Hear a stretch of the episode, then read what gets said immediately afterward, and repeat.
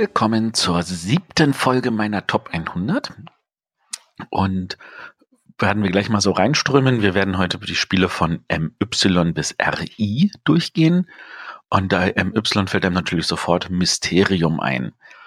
Ähm, Mysterium ist ein Spiel, das darauf bin ich aufmerksam geworden, weil die polnische Version richtig die Runde gemacht hat. Bitte fragt mich nicht, wie man das in Polnisch ausspricht. Das war zumindest ungefähr ein Jahr oder anderthalb bevor es auf Deutsch rauskam. Und die, ähm, das Spiel zeichnet sich dadurch aus, dass wir versuchen, gemeinsam als kooperatives Spiel halt einen Cluedo-mäßigen Fall zu lösen. Also es gibt halt einen Mörder und eine Mordwaffe und einen Tatort und wir müssen das halt rauskriegen, aber das kriegt man nicht einfach raus, indem man sagt, ja, der oder der was, sondern es gibt halt einen Geist, nämlich den Toten, der, der ermordet wurde, und der hat äh, Karten mit skurrilen Bildern drauf, so Dixit-mäßig. Und mit denen kann er halt nur kommunizieren, indem er sagt, hey, hier in euren Träumen, da seht ihr Folgendes. Und daraus muss man dann so schließen, hm, das könnte das oder das sein. Ähm, als kleinen zusätzlichen Clou ist es halt so, dass jeder andere Träume hat und andere Informationen hat, so dass man so unterm Strich rausbekommt, okay, folgende Personen waren alle an folgendem Ort mit folgenden Gegenständen.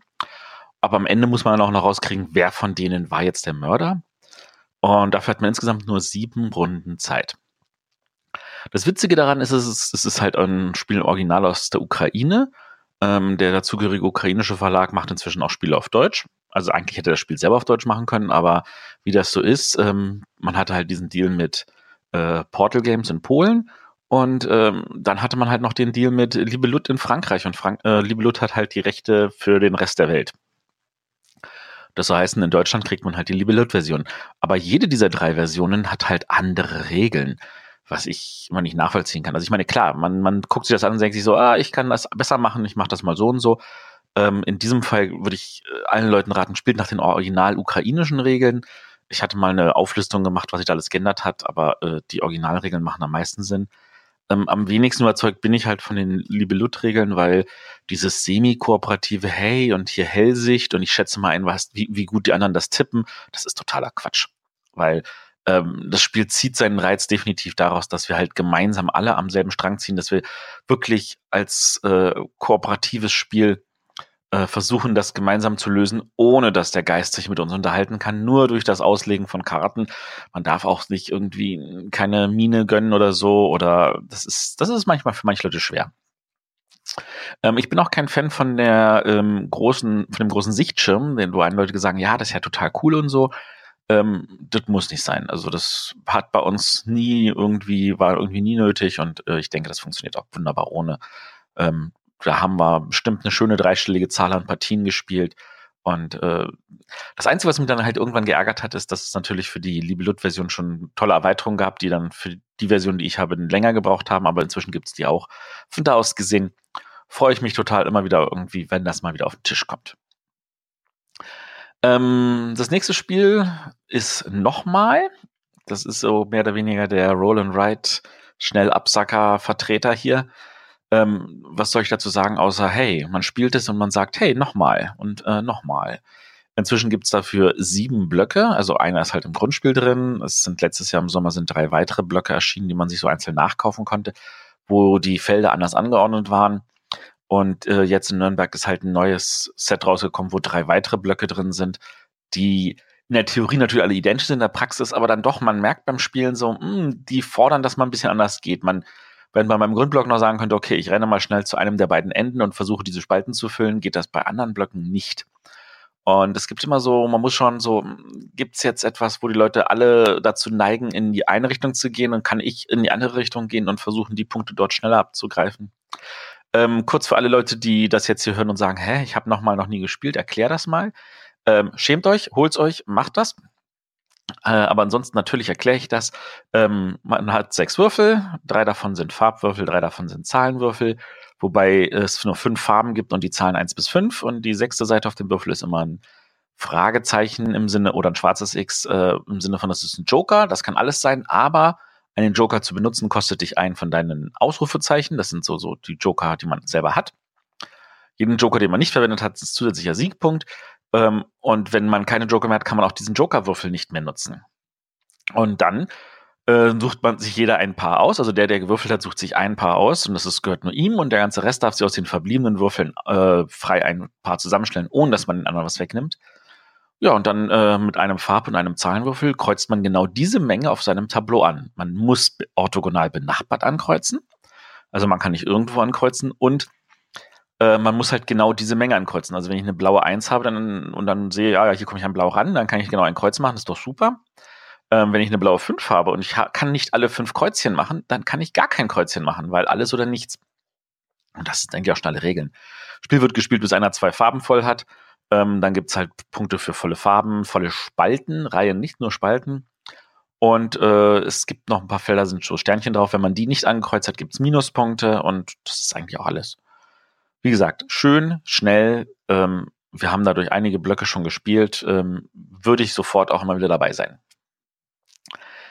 Äh, das waren auch schon alle Spiele mit N. Ist ja erschreckend, dass es so wenige sind. Ähm, kommen wir zu O. Auch da habe ich nur ein einziges Spiel und das ist Orléans. Ähm, Orléans zeichnet sich dadurch aus, dass es eigentlich äh, das Deckbuilding zu einem Backbuilding tatsächlich mal anders aufgestellt hat. Ähm, wie ich finde, genial, weil bei den meisten Deckbildern ist es halt so, du äh, holst deine Karten, du legst alles auf den Ablagestapel, du gehst auf jeden Fall einmal durch dein Deck durch. Was immer du besorgst, du siehst es mindestens einmal, weil alle Karten auf den Ablagestapel werden dann zurückgemischt und dann wird der gesamte Stapel wieder durchgemischt, bevor wieder zurückgemischt wird. Bei Orleans ist das nicht so, weil am Ende jeder Runde alles, was ich verwendet habe, kommt in den Beutel und es kann passieren, dass ich die eine Figur, die ich jetzt endlich mir geholt habe, dieser Joker-Mönch, dass ich die nie ziehe, weil ich die halt nicht aus dem Beutel bekomme. Das, das gibt einem so diesen Anreiz, so, äh, ich will auch nicht zu viel holen, ich will vielleicht meine Leute auf meinen Aktionsfeldern parken, damit ich wirklich immer alles aus dem Beutel ziehen kann, damit ich das besser kontrollieren kann. Und diese Kontrolle, das ist tatsächlich ein sehr, sehr spannendes Element. Ansonsten, äh, man guckt halt, dass man, also diese, diese Figuren, die man aus dem Beutel zieht, ähm, die legt man halt auf Aktionsfelder. Und für bestimmte Aktionsfelder brauche ich halt zwei oder drei Figuren. Ähm, es gibt später noch zusätzliche Aktionsfelder, die ich kaufen kann, die nur eine Figur brauchen. Das ist jetzt so eine Ausnahme. Und äh, diese Aktion, die gibt mir dann entweder eine neue Figur, manchmal mit einem Bonus oder manchmal auch nicht. Oder sie lässt mich äh, meinen, meine Figur auf einem großen Spielplan reisen oder irgendwelche äh, Kontore bauen. Und das ist eigentlich auch schon alles. Es gibt verschiedenste Waren, die sind aber eigentlich effektiv nur Siegpunkte. Es gibt Münzen, das sind auch nur Siegpunkte. Ähm, das erscheint einem alles so, naja, das ist ja eh alles am Ende Siegpunkte. Da ist so ein bisschen Flair drippelt da schon rüber. Was Orléans aber nochmal genialer macht, ist tatsächlich die erste Erweiterung und die halte ich eigentlich für Pflicht, dass man die hat. Zum einen kommt dann richtig guter Solo-Modus mit dazu, mit verschiedenen Szenarien. Zum anderen kommt da halt eine kooperative Version raus, wo wir halt äh, die Stadt verteidigen müssen und bestimmte Dinge erfüllen müssen, wo wir äh, nicht einfach nur jeder für uns spielen, sondern sagen, okay, du kümmerst dich um den Bereich, du kümmerst dich um den Bereich, damit wir das und das noch erledigen. Äh, man ver versucht tatsächlich auf einmal gemeinsam das zu machen und man kann das halt aber nicht alle, äh, alles irgendwie alleine machen. Und also selbst unser Alpha-Spieler konnte uns nicht in dem Sinne spielen, was ich ja schon mal sehr angenehm finde. Also Orléans für mich äh, ein grandioses Spiel. Äh, da hat Herr Stockhausen wirklich ein, ein Meisterwerk abgeliefert, äh, von dem ich hoffe, dass er noch viele und lange was haben wird. Ähm, und wir natürlich auch in Form von weiteren Erweiterungen oder weiteren Goodies. Auch noch eine zweite Erweiterung, die habe ich leider noch nicht gespielt. Die steht hier aber zu Hause rum. Die wird bestimmt mal auf den Tisch kommen. Ähm, dann kommen wir zu P. Und da fangen wir natürlich an mit Pandemie.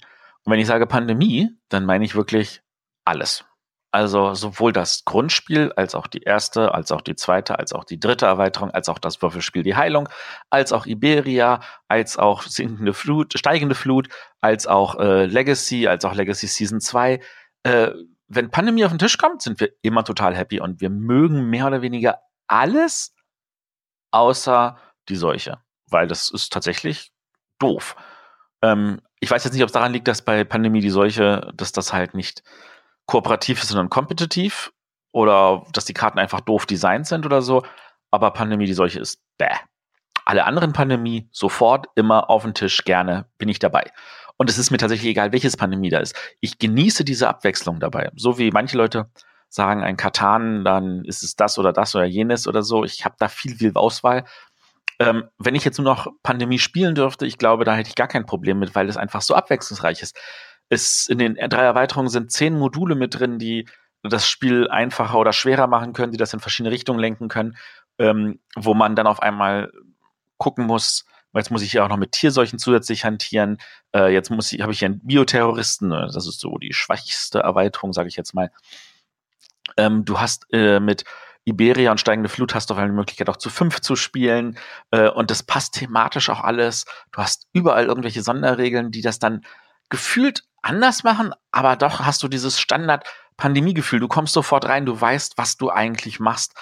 Ähm, du versuchst gemeinsam halt die Welt zu retten, du machst deine Aktionen, du deckst ein paar Karten, du ziehst ein paar Karten nach. Es könnte sein, dass eine Karte nachziehst, die eine Seuche auslöst und du sorgst dafür, dass überall irgendwas mehr kommt. Es ist wirklich grundsolide. Ich mag gar nicht so sehr in die Details von Pandemien gehen, weil ich glaube, dass wer das noch nicht gespielt hat, sollte es grundsätzlich eh spielen. Und äh, Pandemie ist für mich tatsächlich der, ich sag jetzt mal, Goldstandard, was äh, kooperative Spiele betrifft. Ich will nicht behaupten, dass es das beste kooperative Spiel ist. Ähm, es gibt noch andere sehr, sehr, sehr, sehr, sehr gute. Wir hatten schon ein paar, wie zum Beispiel Hanabi. Und es kommen noch ein paar, sowas wie Robinson Crusoe. Die sind wirklich auch alle grandios. Aber ich würde sagen, Pandemie ist so aufgrund dieser, dieser Vielschichtigkeit und äh, all diesen Elementen, die es hat, ist es für mich halt wirklich der Goldstandard. Und äh, kein Spieler kann behaupten, er wäre ein großer ähm, kooperativer Spielespieler, wenn er nicht auch Pandemie irgendwie was abgewinnen kann und sei es nur eine der Versionen. Ähm, und Pandemie hat ja auch den Goldstandard bei Legacy-Spielen gesetzt, weil Pandemic Legacy Season 1 und Season 2 sind wirklich, wirklich grandios. Season 1 war zwei Jahre lang auf Platz 1 bei BGG. Ähm, verdient. Es ist einfach, ich habe nur wunderbare Erinnerungen dran. Ja, man hat es irgendwann durch, aber die 18 Partien, die man gespielt hat, die haben einen aber auch mitgerissen und dann hat Sachen erlebt und gedacht so, boah, das kann ja nicht wahr sein. Also Pandemie für mich definitiv Pflicht und ähm, apropos Legacy, äh, der Arne wird auch Legacy demnächst mal angehen und durchspielen und wird dazu ein Tagebuch führen. Freut euch drauf. Ähm, kommen wir zum nächsten Spiel und das ist tatsächlich, ähm, ich hätte nie gedacht, was dieses Spiel bei mir auslösen wird, und zwar Patchwork. Ähm, der Stefan wird sich daran erinnern. Äh, ich habe mal gesagt, so mit zwei Spielerspielen habe ich nicht so, wann soll ich denn die mal spielen? Ich will sie ja eh öfters mehr. Und äh, das ist tatsächlich so gewesen, dass ich viele Jahre lang halt zwei Spielerspiele eigentlich überhaupt nicht gespielt habe. Und Patchwork hat das geändert. Ich bin so ein Riesenfan von diesem Spiel, weil es tatsächlich in so eine kleine Schachtel so viel reinpackt, ähm, dass ich momentan, ähm, also ich würde behaupten wollen, es hat so nachhaltigen Eindruck hinterlassen, dass ich mit großer Freude gerade Zwei-Personen-Spiele und auch Solo-Spiele spiele. Ähm, und das ist alles, liegt alles an Patchwork. Worum geht's bei Patchwork? Ähm, wir bauen, wir, wir nähen uns unsere eigene Steppdecke. Ähm, dazu liegen halt Flicken in einem großen Kreis aus. Das sind so Tetris-artige äh, Steine, so verschiedener Größe und Formen. Ähm, es gibt so einen Stein, der sagt, von hier an kannst du die nächsten drei dir nehmen. Es gibt äh, zwei Währungen. Das eine sind Knöpfe, das andere sind Zeit. Knöpfe sind aber auch gleichzeitig am Spielende Siegpunkte. Und die Zeit, das ist halt, äh, da ist in der Mitte halt so ein Rundweg, den man in die Mitte geht und ähm, wenn der halt abgeschlossen ist, ist das Spiel vorbei. Und der, der hinten ist auf diesem Rundweg, der darf als nächstes kaufen. Und äh, wenn er den anderen überholt hat, dann darf der andere wieder kaufen. Und es passiert natürlich so, dass man sagt, so verdammt, das kostet alles, ich kann ja von mir nichts kaufen oder ich will davon nichts kaufen. Und äh, dann kann man einfach den anderen überspringen und man kriegt halt einen Siegpunkt für jeden Schritt, den man macht. Wenn man sagt, ich kaufe nie etwas, dann wird man das Spiel wohl verlieren, weil diese Steppdecke will tatsächlich zugekleistert werden. Also die Steine, die man nimmt, die muss man auch gleich verbauen. Man muss nicht irgendwie ineinander bauen oder so, man kann das frei hinlegen. Aber das, was man hinlegt, will man natürlich möglichst komplett füllend machen, weil jede Lücke, jedes Feld, das am Ende frei ist, sind zwei Minuspunkte. Und das ist auch schon mal so etwas, dass es dann wichtiger ist, so, ah, ja, es kostet mich jetzt ein, Sieg, ein oder zwei Siegpunkte, aber ich fülle das. Und dadurch, dass man ja weiß, jeder Schritt auf der Leiste ist ein Siegpunkt und jeder Knopf ist ein Siegpunkt, kann man das ausrechnen, so ist dieser Stein das wert, was es ist. Ein paar Steine denkt man sich so, ja, die können das dann nicht wert sein, aber es gibt äh, auf der Leiste so ein paar Felder, da sind, ist so ein extra Knopf abgebildet. Ähm, wenn man nämlich auf seiner Steppdecke, da sind auch manchmal so Zusatzknöpfe, wenn man über solch ein äh, Knopffeld rüberspringt auf der Leiste, dann produziert das Spielbrett halt zusätzliche Siegpunkte in Form von neuen Knöpfen. Habe ich beim Vernähen wahrscheinlich Knöpfe gefunden, die ich denke nicht über das Thema nach. Ähm, da ist jetzt aber auch angekündigt worden Patchwork Extreme und Patchwork ähm, Express. Das Express ist wohl kleineres 7x7-Feld. Das Extreme habe ich jetzt nicht genau gesehen, was es misst. Äh, macht mich neugierig, ähm, wird vielleicht nicht so gut sein wie Patchwork, ist mir an der Stelle egal, ich will es mal kennenlernen. Das Patchwork wird dadurch ja nicht schlechter. Das ist einfach grandios. Und ähm, es hat mich halt wirklich zu einem Fan von Zwei-Personen-Spielen gemacht, von denen ich jetzt inzwischen deutlich mehr auf dem Tisch habe. Nicht nur privat, sondern auch beruflich. Genau, das war Patchwork. Kommen wir zu einem Klassiker. Es darf man das Klassiker nennen, und zwar Pfeffersäcke. Pfeffersäcke, wenn man das erste Mal das Spiel auf den Tisch packt und sich das anguckt, denkt man sich so, hä? Das ist ja das unübersichtlichst hässlichste Spielfeld, das ich kenne. Und es fängt nicht nur damit an, dass die Städte irgendwie gefühlt irgendwo platziert sind, jedenfalls nicht geografisch korrekt in äh, anständiger Relation, sondern dass auch zwischen diesen Städten ohne Ende irgendwelche Striche mit irgendwelchen Zahlen sind. Das sind halt diese Verbindungsstrecken und deren Kosten. Und man denkt sich so, das, das kann man nicht spielen. Aber wenn man es dann gespielt hat, stellt man fest, das macht alles Sinn und man sieht es auch richtig. Ähm, ich sage immer so schön, das Tolle an Pfeffersäcke sind, äh, da sind 600er Marker drin, ähm, wenn ein Spieler in dem Spiel alle Punkte kriegt, die man bekommen kann, hat man irgendwie 130 Punkte oder so. Ähm, das soll heißen, äh, ich habe noch kein Spiel gesehen, wo irgendeiner auch nur an die 40 Punkte gekommen ist, die man in einem Spiel machen kann. Aber es sind 600er Marker drin. Äh, unabhängig davon, ähm, ich weiß, dass es neu aufgelegt wird bei Queen Games. Da wird es dann Franchise heißen mit schöner Grafik von Ian O'Toole. Auch da sieht man wieder ohne Ende von diesen äh, ähm, Strichen mit Kosten oder so. Ich bin mir sicher, aber das wird übersichtlicher werden, weil das farblich passender ist und so. Und das ist vielleicht die Gelegenheit für alle, die sagen, okay, der Matthias redet immer von dem Pfeffersäcke, das wollen wir uns noch mal angucken im Sinne von, schaut euch mal die Franchise an. Oder wenn ihr natürlich auf den Flohmarkt geht, äh, Pfeffersäcke ist immer noch gut. Äh, ich sollte vielleicht noch kurz erklären, worum es in Pfeffersäcke geht. Es geht darum, dass wir äh, Kontore in verschiedenen Städten aufbauen. Ähm, am Anfang kann sich jeder in eine Stadt aussuchen. Äh, die anderen Städte werden mit so Plättchen belegt, ähm, die am Ende auch Siegpunkte wert sind. Und äh, wenn man äh, sein Netz ausbaut, kann man entweder in der Stadt auch ausbauen, in der man schon ist. Das heißt, wer die Mehrheit am Ende in der Stadt hat, kontrolliert die Stadt und kriegt dafür zusätzliche Siegpunkte. Es gibt natürlich auch eine Gleichstandsregelung. Und äh, man kann aber auch sagen, okay, ich weide mich aus und man geht entweder in so kleine Städte, die dann auch Siegpunkte geben können, je nachdem, in wie vielen Regionen man vertreten ist. Oder man geht in die nächste große Stadt, da muss man halt diese Verbindungsstrecke bezahlen. Und der Erste, der in die Stadt geht, der sammelt wieder so ein, so ein Plättchen ein, was Siegpunkte bringt. Ähm, Macht es natürlich dann den anderen aber auch leichter, da reinzukommen. Und ähm, das ist auch schon eigentlich alles. Aber das spielt sich total gut und es macht immer wieder Freude. Und ähm, ich müsste es echt mal wieder auf den Tisch bringen, weil es echt schön ist. Das war also Pfeffersäcke. Kommen wir zu einem anderen Klassiker, einem, der auch mal bei Boardgame Geek auf Platz 1 war, nämlich Puerto Rico.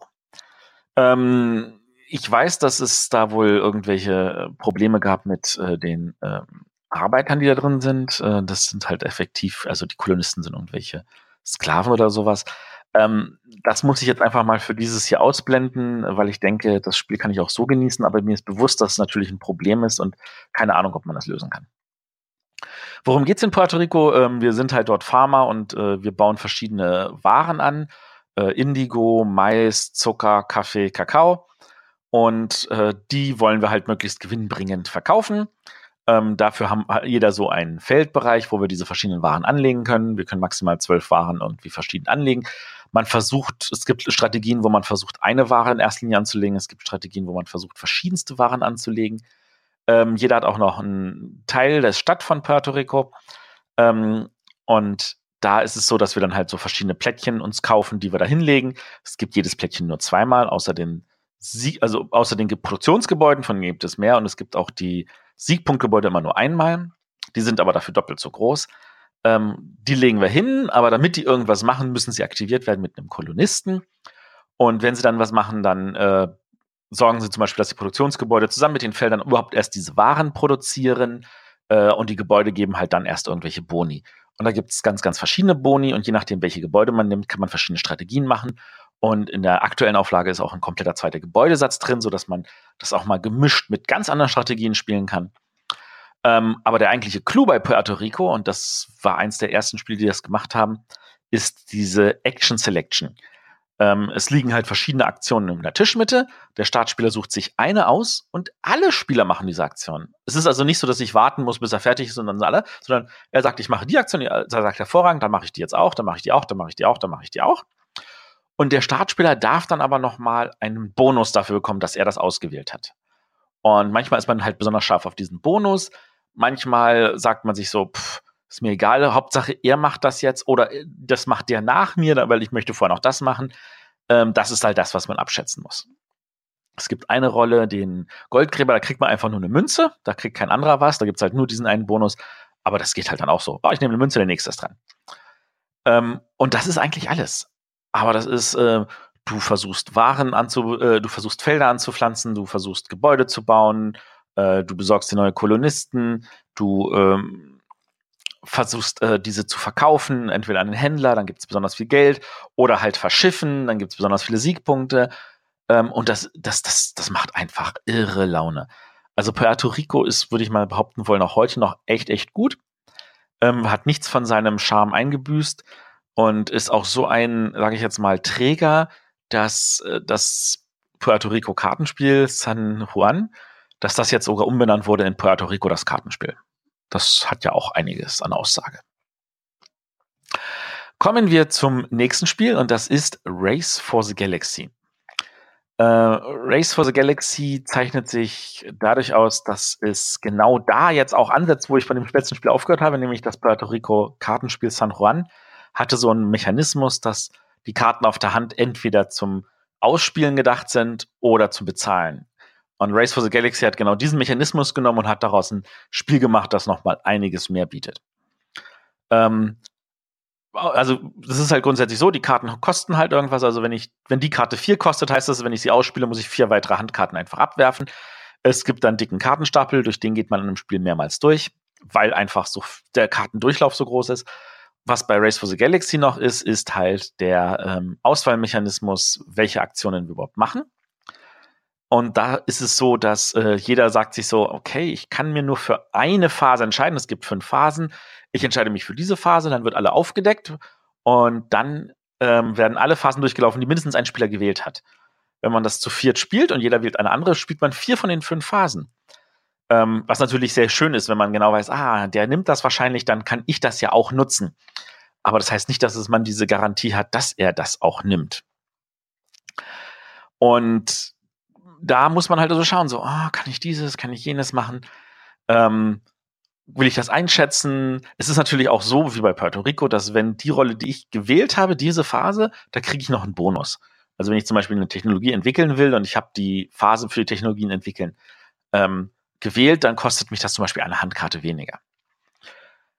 Ähm, bei anderen Sachen ist das natürlich ein bisschen komplizierter. Da denkt man sich so, ja, ich kann auf den Bonus verzichten. Ich hoffe, dass er dieses oder jenes macht. Es gibt verschiedene Strategien. Ich versuche ganz viele Technologien zu bauen. Ich versuche möglichst viele Planeten zu entdecken. Äh, ich gehe tief in die Aliens rein, um die Bonuspunkte zu holen. Oder ich versuche besonders viel Waren immer anzubauen und zu, äh, zu exploiten. Ähm, da gibt es tatsächlich verschiedene Sachen. Es gibt vier Erweiterungen bisher. Ich weiß, dass schon wieder angekündigt wurde. Ähm, Nee, es gibt sogar fünf. Es gibt fünf Erweiterungen, davon sind aber die vierte und fünfte nicht auf Deutsch erschienen bis jetzt. Ähm, ich finde tatsächlich von den ersten drei Erweiterungen, die bilden so einen Zyklus, der zusammenhängende Geschichte erzählt, die ersten beiden echt gut und davon spielen wir auch immer alles mit rein. Die dritte, die enthält so ein Element, so da spielt man nochmal irgendwelche Kämpfe gegeneinander. Das hat uns nicht überzeugt. Die haben wir wieder aussortiert, die haben wir gesagt, so, bäh, die soll wegbleiben. Deswegen haben wir die vierte und fünfte jetzt auch noch nicht gespielt, abgesehen davon, dass es die nur in Englisch bisher gibt. Aber das Grundspiel mit diesen beiden Erweiterungen alleine ist schon so grandios. Also eigentlich ist das Grundspiel schon so grandios, aber mit diesen Erweiterungen finde ich, das macht noch mal ein bisschen was mehr. Vor allem, man kann es halt auch zu sechst spielen mit den Erweiterungen. Ähm, und das ist einfach super. Ich meine, wie viele Spiele kennt man, die man zu sechs spielen kann, die aber auch trotzdem schnell gehen, weil alle gleichzeitig agieren. Von da aus gesehen, dicke Empfehlung für Race for the Galaxy ist in meinen Augen immer noch hervorragend. Es gibt noch eine Würfelumsetzung, Roll for the Galaxy die hat mich nicht überzeugt. Vielleicht ist das Problem, dass ich es nur mit dem Grundspiel gespielt habe und die Erweiterung macht das Spiel tatsächlich nochmal so gut, wie es sein soll. Ähm, mag ich nicht beurteilen. Kommen wir zum nächsten Spiel und das ist Rasende Roboter. Das ähm, läuft heutzutage unter dem Namen Ricochet Robots. Das ist damals bei uns im Glück erschienen. Ich glaube, dann ist es irgendwo bei Abacus gelandet, äh, beziehungsweise bei Rio Grande. Ich weiß gar nicht, wo es aktuell rauskommt oder ob es in irgendeiner Backlist ist. Äh, bei Rasender Roboter haben wir zwei Spiele, die zusammengeclasht wurden zu einem tatsächlich funktionierenden Spiel. Das ist auf der einen Seite ist das Orbit. Ein Spiel, das ich vielleicht in diese Top 100 hätte packen können, aber nicht getan habe, weil ich es viel zu selten spiele, weil es tatsächlich alle weigern, mit mir zu spielen. Und Orbit lebt davon, dass du im in der Tischmitte liegen äh, im Kreis so verschiedene Schiffchen aus auf äh, verschiedenen Feldern. Äh, du nimmst einen Satz Würfel, packst ihn in die Mitte und dann nimmst du mal einen Würfel, legst ihn auf ein Schiffchen und bewegst das Schiffchen im Uhrzeigersinn so viele Felder vorwärts, wie die Würfelzahl zeigt, die du reingelegt hast. Und dann kriegst du einen Punkt für jedes Schiff, das an dem Punkt ist, wo dieses Schiff endet. Und dann nimmst du den nächsten Würfel und machst das wieder. Und das musst du aber im Kopf machen. Mit allen sieben Schiffen, allen sieben Würfeln und versuchen das in der Reihenfolge zu machen, dass es die meisten Punkte gibt. Und das machen alle gleichzeitig im Kopf. Und das schaffe ich nicht mit irgendjemandem zu spielen, weil Leute sich beschweren, na, pff, der Matthias ist zu schnell. Vielleicht bringe ich das mal zu irgendeinem Spielewochenende mit und spiele das mit anderen Leuten. Hätte ich ja voll Lust drauf. Äh, das ist auf jeden Fall so der Grundprinzip von Orbit und das wurde bei Rasenroboter übernommen, weil alle gucken auf diesen Spielplan versuchen gleichzeitig diese Roboter zu bewegen und eine möglichst geringe Anzahl an Schritten zu brauchen, die der Roboter, der gerade zufällig ausgewählt wurde, zu einem Zielpunkt braucht, der halt zufällig ausgewählt wurde. Und der Bewegungsmechanismus kommt nämlich von einem anderen Spiel, und zwar die Verbotene Stadt, auch von Alex Randolph. Und bei der Verbotenen Stadt ist es so, dass die Figuren sich so bewegen, dass sie halt immer geradeaus gehen, äh, bis sie an ein Hindernis kommen und dann können sie nach links oder rechts abbiegen und von dort weitergehen. Und äh, bei Verbotene Stadt war es einfach so, am, in der Mitte sind ein großer Haufen von den Figuren, 25 Stück, ähm, die alle verschiedene Hüte, Köpfe, Körper haben. Und äh, es werden zufällig halt in irgendwelche äh, Dinger, muss man halt gucken, dass man die in die richtigen Häuser bringt, genau nach diesem Zugmechanismus. Das Spiel ist, sage ich jetzt mal, trivial, im Sinne von, es ist natürlich witzig und macht Spaß und man möchte dem anderen keine Vorlage bieten, aber es ist lösbar nach heutigen Gesichtspunkten. Aber in rasender Roboter ist das halt was anderes. Und da funktioniert dieser Zugmechanismus hervorragend, weil einfach nur laufen bis zum Ende und dann abbiegen geht. Natürlich gibt es dann immer wieder, dass Leute sagen, ach verdammt, da bin ich äh, äh, illegal abgebogen oder da bin ich aussehen durch eine Wand gelaufen oder ähnliche Sachen. Und ähm, was rasende Roboter natürlich auch nochmal grandios macht, ist, dass diese Wände nicht immer an derselben Stelle sind, sondern du hast vier Planelemente, die du erstmal beliebig anordnen kannst. Dadurch ändern sich schon mal so Sachen.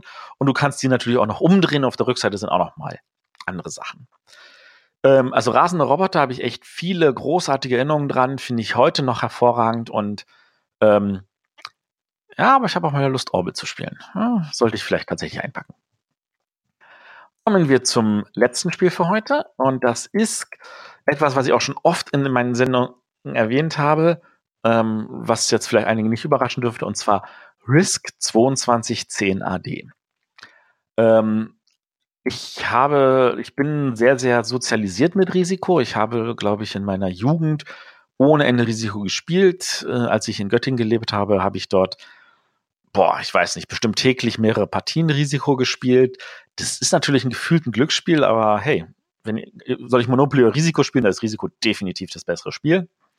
Ich glaube, Risiko würde ich heute nicht mehr spielen, einfach weil es mir schon tatsächlich zu trivial ist. Naja, ein bisschen Einheiten einsetzen, würfeln ist gut. Ähm, aber das Risiko 2210 AD, das ist echt wunderbar.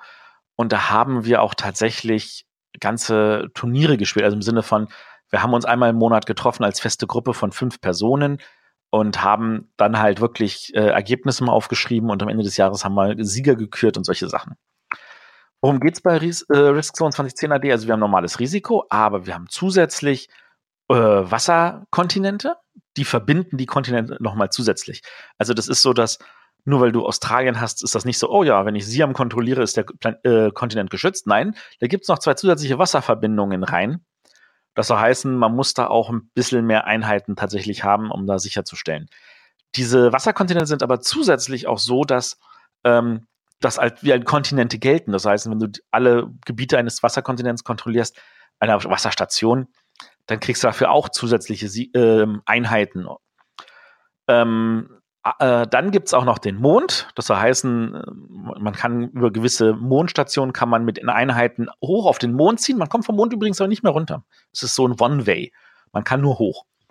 Und dann gibt's da natürlich auch so drei Kontinente, so frei Motto, ich kontrolliere diesen Bereich oder diesen Bereich und ähm, kann dort also noch zusätzliche Sachen machen. Jetzt kommen noch zwei Sachen, die das wirklich noch mal besser, eigentlich sind es mehr als zwei, aber sagen wir mal zwei Grundsachen noch. Das erste ist, nämlich es gibt ähm, Commander.